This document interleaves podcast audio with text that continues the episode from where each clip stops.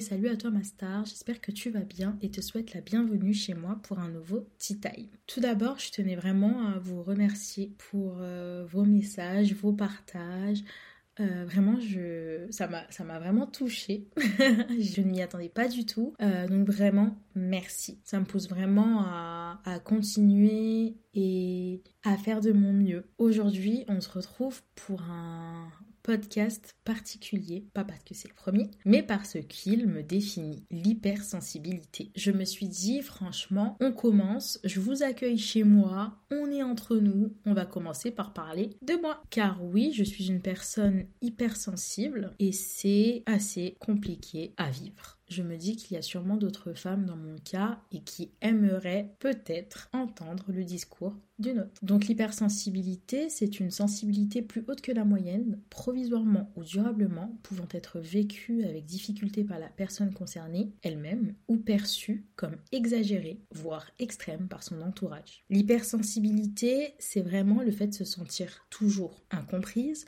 n'avoir aucun contrôle sur ses émotions, se sentir seul et se sentir trop empathique. Ça va dans tous les sens. En parlant d'empathie, il existe aussi une sous-section d'hypersensibilité qui est dite empathique. Elle est définie par le fait de se mettre instinctivement et inconsciemment à la place de l'autre, arrivant même à ressentir son état émotionnel au point d'avoir du mal à faire la différence entre ses propres émotions et celles de l'autre. C'est mon cas. J'appelle vraiment ça le mécanisme de l'éponge. Pour vous mettre dans la situation, il y a peut-être deux ans, je sais plus du tout quand est-ce que c'était, j'ai une amie à moi, deux amies à moi d'ailleurs, qui vivaient des périodes compliquées en même temps. Moi, j'avais aussi mes problèmes personnels et du coup, j'avais plus mal pour leurs problèmes à elles plutôt que les miens. Donc la période a été vraiment difficile pour moi. C'était en janvier 2022 du coup, ou même 2023, je sais plus juste où je vous mens pas, je j'ai même plus la notion du temps. Et là, je me suis dit, c'est bizarre quand même. Je sais que je suis sensible, je sais que je suis hypersensible, mais est-ce qu'il n'y aurait pas autre chose? Et du coup, j'ai passé l'année à me rendre compte que j'étais une éponge. Honnêtement, j'étais une éponge. J'aspirais les émotions des autres et au final, c'est moi qui n'étais pas bien et qui avait,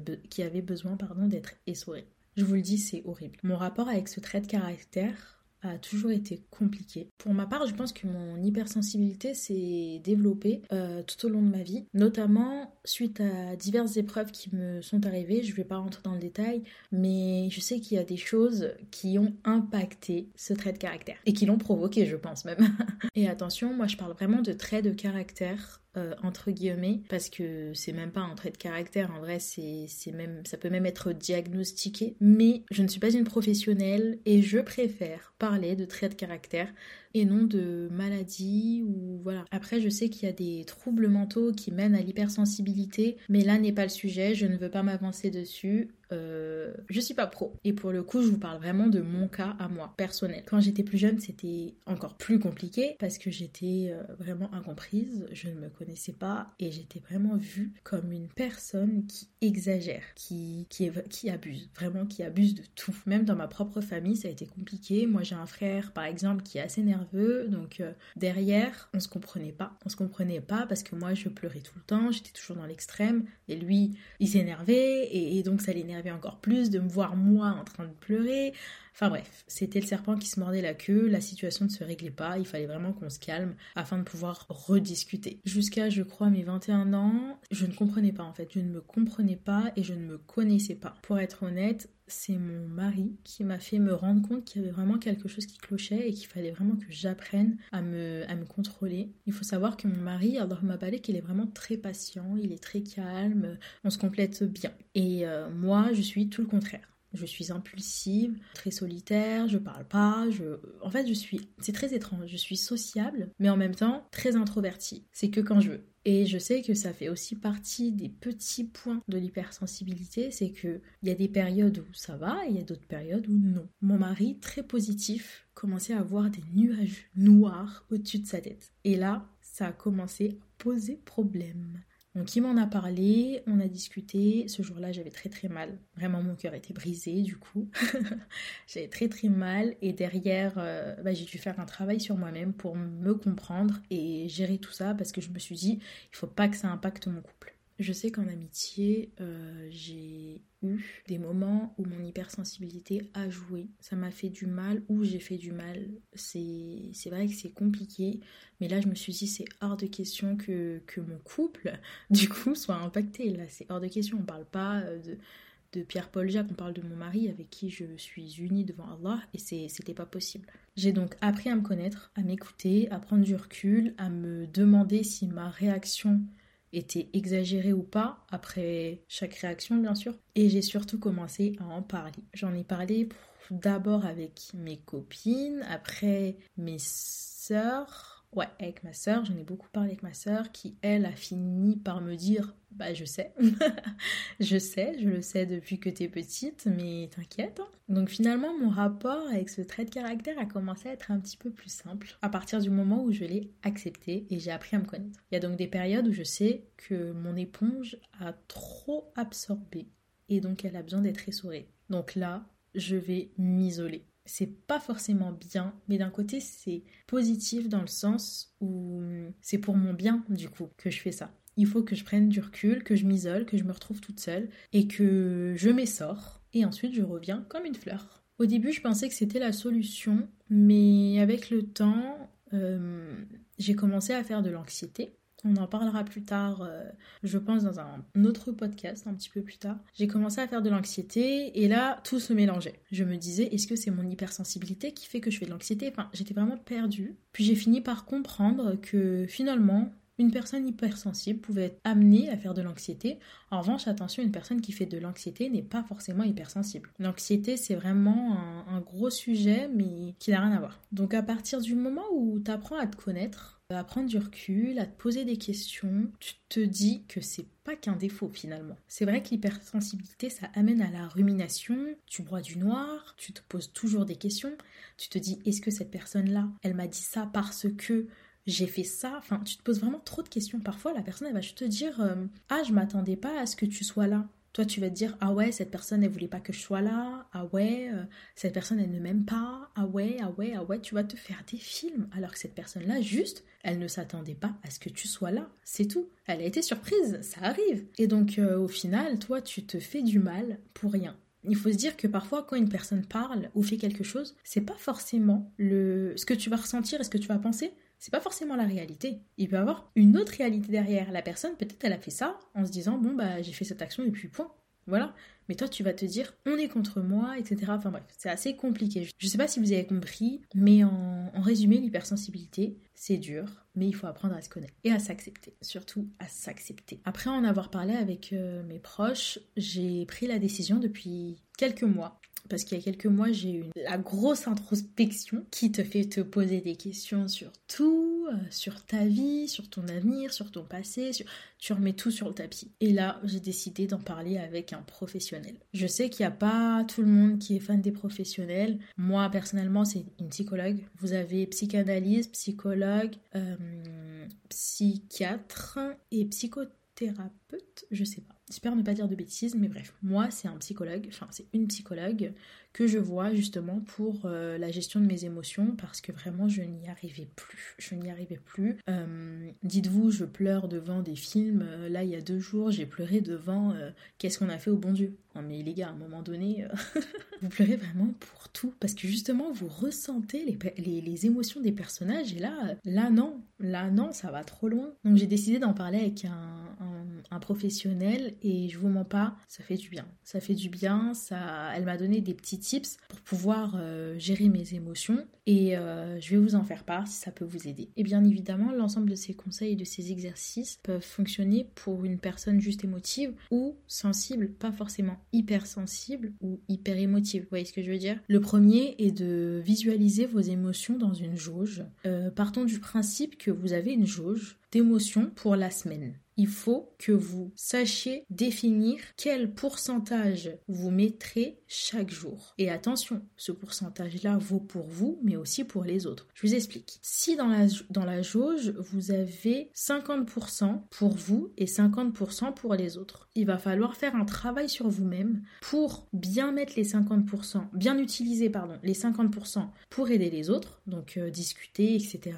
Vous savez que vous avez du mal, que vous, vous absorbez les émotions, donc final, si vous savez qu'un sujet va vous procurer trop d'émotions, évitez-le. Évitez-le, je vous le dis, ce n'est pas de l'égoïsme. Parfois, il faut vraiment penser à soi avant de penser aux autres parce que si vous, vous n'allez pas bien, vous ne pourrez pas aider les autres. Donc les 50% restants, il faut vraiment qu'ils vous servent vous. Autrement dit, si vous décidez d'utiliser les 100% dès le début de la semaine pour aider un proche, vous n'aurez rien pour vous. Et donc les 6 autres jours, vous êtes dans le pétrin. Donc là, c'est sûr que vous n'allez pas pouvoir gérer. Donc l'idéal serait d'en parler directement avec vos proches, soit avant qu'ils vous sollicitent en leur demandant de quoi il va s'agir, la conversation, est-ce qu'elle va parler de tel sujet. Comme ça, vous, au moins, vous vous protégez et vous pouvez prévenir en amont vos proches si jamais le sujet, vous ne voulez pas l'évoquer. Vous pouvez leur expliquer que là, vous êtes dans un processus de guérison ou que vous êtes tout simplement pas très bien en ce moment et que vous préférez prendre vos distances pour vous, vous, vous protéger vous-même et surtout ne pas vous auto-saboter. Donc le premier truc, c'est qu'il faut vraiment visualiser vos émotions sur une jauge ou sur des cases. Vraiment, faites un dessin. Faites un dessin, on est tous différents. Moi, je le fais, euh, elle m'a parlé de jauge, mais moi, je le fais vraiment euh, dans un cercle. Le cercle, on le sépare et on voit ce qu'on donne chaque jour pour chacun, pour soi et pour les autres. Le deuxième type est que qu'il faut mettre des mots sur ce qu'on ressent. J'ai toujours un carnet dans mon sac à main. Donc lorsque je vais ressentir quelque chose de fort ou pas, des fois c'est pas très fort mais j'ai besoin de l'écrire, j'écris. J'écris pourquoi est-ce que je ressens ça? Quelle est la situation qui, qui fait que je ressens ça? Qu'est-ce que je fais? Est-ce que je pleure? Est-ce que je m'arrête? Est-ce que je respire? Le troisième point, c'est d'écrire la solution. Qu'est-ce que j'ai fait pour aller mieux? Exemple, la dernière fois, j'étais très très stressée J'étais vraiment pas bien. J'avais le cœur qui battait très fort, la poitrine serrée, euh, la respiration saccadée. Saccadée ou saccagée? Saccadée Je devrais peut-être voir un orthophoniste. Et derrière, je savais pas quoi faire. Donc ce que j'ai fait, c'est que j'ai écrit dans mon carnet. Déjà rien que là, je vous jure, c'est un pas en avant. Ça fait du bien. Mais ça fait du bien. Suite à ça, j'ai décidé de faire quelque chose qui me plaisait. Donc j'ai fait de la peinture. J'ai peint. J'ai pris une toile et j'ai peint. Et je vous jure que ça m'a détendu. Et là, ça allait beaucoup mieux. Donc voilà. Premier type, c'est de visualiser devant nous notre euh, pourcentage d'émotions pour nous et pour les autres, de bien contrôler, faire attention, ne pas trop donner pour au final ne plus rien avoir pour soi-même et ensuite mettre des mots sur ce qu'on ressent, donc écrire et trouver des solutions. Les solutions, on peut les trouver vraiment soi-même. Euh, par exemple, faire un gâteau, si t'aimes euh, regarder une série, regarde une série, enfin, fais vraiment quelque chose qui va te plaire et qui va te détendre et qui surtout va, va te permettre de sortir de cette situation. Donc au final, l'hypersensibilité, ça peut être un défaut si tu n'apprends pas à le contrôler et ça peut être aussi une grosse qualité. Une grosse qualité dans le sens où tu as tu vas développer une capacité d'écoute très très forte, tu auras une bonne intuition, une solitude volontaire parce que moi je parle vraiment du principe que tu as la solitude euh, subie et la solitude volontaire. La solitude subie, vraiment, c'est je me retrouve seule, mais je suis pas bien, t'es mal à l'aise, tu, tu veux pas être là, t'aurais aimé être entouré, etc. La solitude voulue, donc volontaire, c'est toi-même qui décides de te retirer pour prendre du temps avec toi-même. Et, et je vous assure que ça fait un bien fou. Parfois, il faut le faire. Même si vous aimez être entouré, parfois, il faut le faire. Ça vous permet de vous poser les questions sur vous-même. Est-ce que vous allez bien? Est-ce que vous faites en sorte d'aller bien Et qu'est-ce que vous pouvez faire pour aller encore mieux? Par contre, ça peut être un défaut si vous n'apprenez pas à vous connaître et si vous n'apprenez pas à le comprendre. Vous pourrez développer cette rumination, les larmes faciles, l'explosion d'émotions, ça va dans tous les sens. Donc honnêtement, l'hypersensibilité, c'est difficile, c'est vraiment difficile, mais il faut vraiment avoir de la rahma envers soi-même, apprendre à se connaître, s'accepter, c'est très important de s'accepter, en parler avec proche ou avec un professionnel si vraiment vous avez du mal à le gérer et pourquoi pas le visualiser pour mieux le contrôler. Moi, pour ma part, lorsque j'étais dans ma phase d'acceptation, ce que j'ai fait, c'est que je me suis rapprochée de la religion. Je me suis rapprochée de la religion. Il y a rien qui aurait pu me faire plus de bien. Ça me fait penser à un hadith que j'ai écouté, du moins que j'ai écouté et j'ai lu, et que je vous ai retrouvé. Abu Huraira rapporte que le prophète a dit Allah Tout-Puissant a dit Je suis selon l'opinion que mon serviteur se fait de moi et je suis avec lui lorsqu'il m'invoque. S'il m'invoque en lui-même, je l'invoque en moi. Et s'il m'invoque dans une assemblée, je le mentionne dans une assemblée meilleure que la sienne. Et s'il se rapproche de moi d'un pas, je me rapproche de lui d'une coudée. Et s'il se rapproche de moi d'une coudée, je me rapproche de lui d'une brasse. Et s'il vient vers moi en marchant, je viens vers lui avec empressement. Rapporté par Al-Bukhari et Muslim. Franchement, c'est beau, c'est beau. Fais un pas vers Allah et Allah fera un pas vers toi. Donc fais les causes pour aller mieux tout en te rapprochant d'Allah, pardon. Apprends le Coran, lis-le si tu sais le lire. Va dans des assemblées, va à la mosquée, même les petites actions. Une petite aumône, un euro par-ci, un euro par-là, deux rakats le soir. Il y a vraiment plein de petites actions qui peuvent faire en sorte que tu te sentes mieux en fait. Faites vraiment les causes, plein de petites choses, des petites actions par-ci, par-là pour vous rapprocher de votre Seigneur, mais surtout les dons, la puissance de la doua, l'invocation, vraiment c'est fort, c'est fort. Demandez à Allah, Allah vous donnera. Demandez, demandez, demandez. Faites que demander. Demandez le pardon. Demandez à ce qu'il vous, à ce qu'il vous facilite l'épreuve. Demandez à Allah qui vous apaise, qu'il vous apaise surtout parce que vous avez mal à ce moment-là. Demandez à Allah de, de vous aider tout en faisant les causes, bien évidemment, à vous améliorer dans le comportement. Vraiment, les doigts, les doigts, c'est vraiment la solution, l'action. Action-réaction. Demande, tu auras. Je vous avoue que moi, j'ai vu la puissance de la doua pour plusieurs choses. Même pour mon mari, dis-donc.